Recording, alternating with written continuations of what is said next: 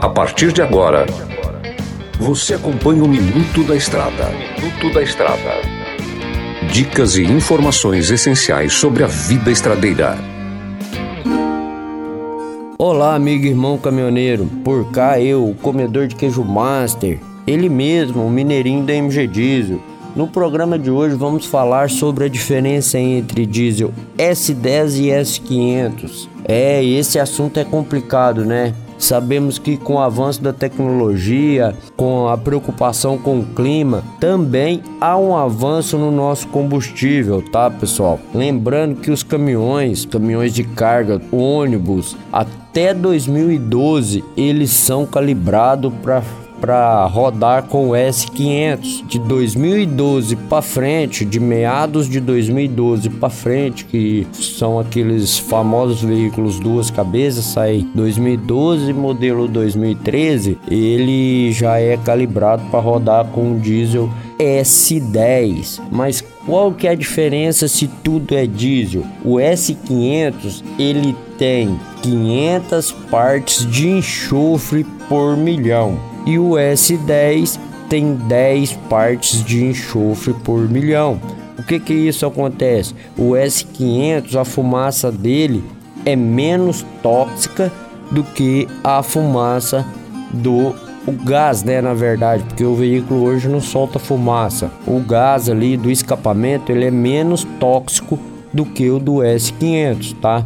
Porque o que faz a, a, o monóxido de carbono deixar aquela fumaça bem tóxica é o enxofre. Antigamente tinha o S3500, se não falha a memória, que é um diesel mais avermelhado, bem mais avermelhado do que esse que nós estamos acostumados.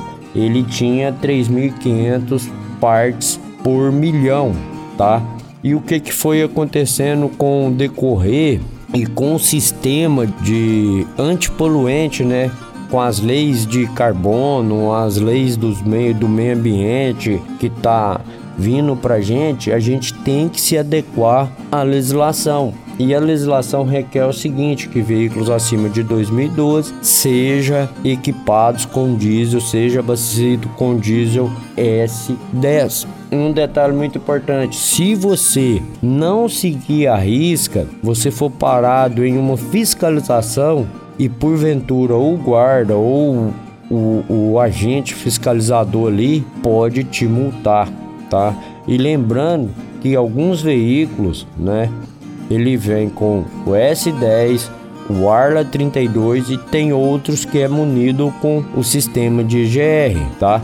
Isso aí eu vou deixar para outro programa, mas eu vou dar uma pincelada. O Arla 32 e o EGR são feitos para trabalhar com o S10. E se você for pego com o S500 num caminhão que é feito para usar S10, você vai ter problema com a legislação de trânsito, tá? Lembrando que você tem que estar tá sempre atento ao combustível que você está usando, porque se o engenheiro projetou para que aquele veículo, aquele componente de injeção seja usado o S10, não é que se você usar uma vez ou outra o S500 vai danificar, mas se você usar sempre, com certeza vai trazer danos. E vice-versa, se você abastece, seu veículo é um veículo mais antigo, antecessor de 2012, e você abastecer com S10 também você vai ter problema. Muita gente há relatos que não dá problema, segundo a, ANP, que é a Agência Nacional de Petróleo, fala que tem componentes dentro do diesel, não causa problema nas partes, mas também há relatos, há defeitos que são causados por usar